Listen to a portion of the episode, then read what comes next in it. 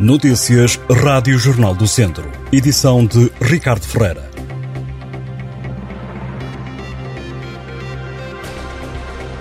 O corte árvores no centro da Vila de Vozela, incluindo na escola do primeiro ciclo, está a dar que falar. A Associação de Pais do Agrupamento de Escolas Local já veio repudiar o abate de espécies no recinto do estabelecimento de ensino, que, segundo a Câmara, acontece no âmbito de um projeto de mobilidade suave financiado por fundos comunitários. A denúncia em jeito de crítica pelo corte das árvores foi feita pela Associação de Pais nas redes sociais, motivando dezenas de comentários.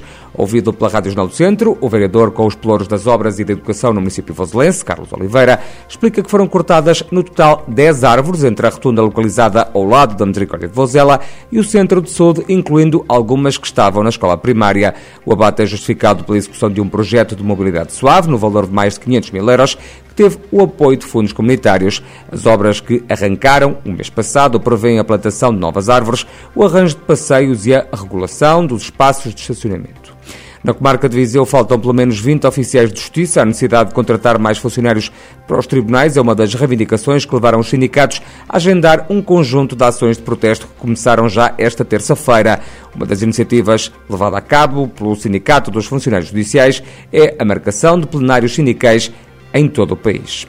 As freguesias de Viseu e Rio de Loba e a União de Freguesias de Repesa e São Salvador, em Viseu, vão ter unidades locais de proteção civil. A novidade foi deixada pelo Presidente da Câmara, Fernando Ruas, na última reunião do Executivo. O tema foi levado à ação privada da autarquia pelo vereador do PS, Miguel Pipa, que desafiou a maioria PSD a promover a criação destas unidades em todas as freguesias do Conselho. O Presidente da Câmara rejeitou liminarmente esta proposta do PS, afirmando que a oposição estava a comprometer a autonomia das juntas. Fernando Ruas disse ainda que esta ideia devia ser levada às Assembleias de Freguesia e não a uma reunião do Executivo e que todo o processo já está em andamento em algumas localidades do Conselho.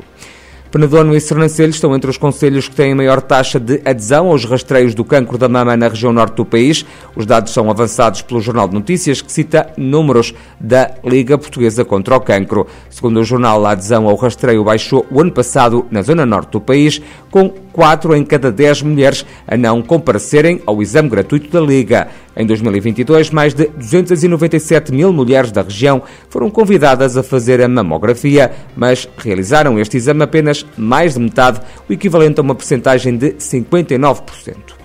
O treinador do Tondela, Tosé Marreco, assume que não gostou do jogo de ontem que ditou a derrota da formação Beiré em casa frente ao Penafiel por 1-0. O encontro encerrou a jornada 15 da segunda Liga de Futebol. O técnico não escondeu que o golo madrugador dos visitantes, aos 3 minutos, condicionou o desenrolar do jogo. Assumindo que a responsabilidade também é sua, Tosé Marreco acrescentou que Agora há que trabalhar para inverter o ciclo de jogos sem ganhar e preparar o encontro já da próxima jornada frente ao Porto B.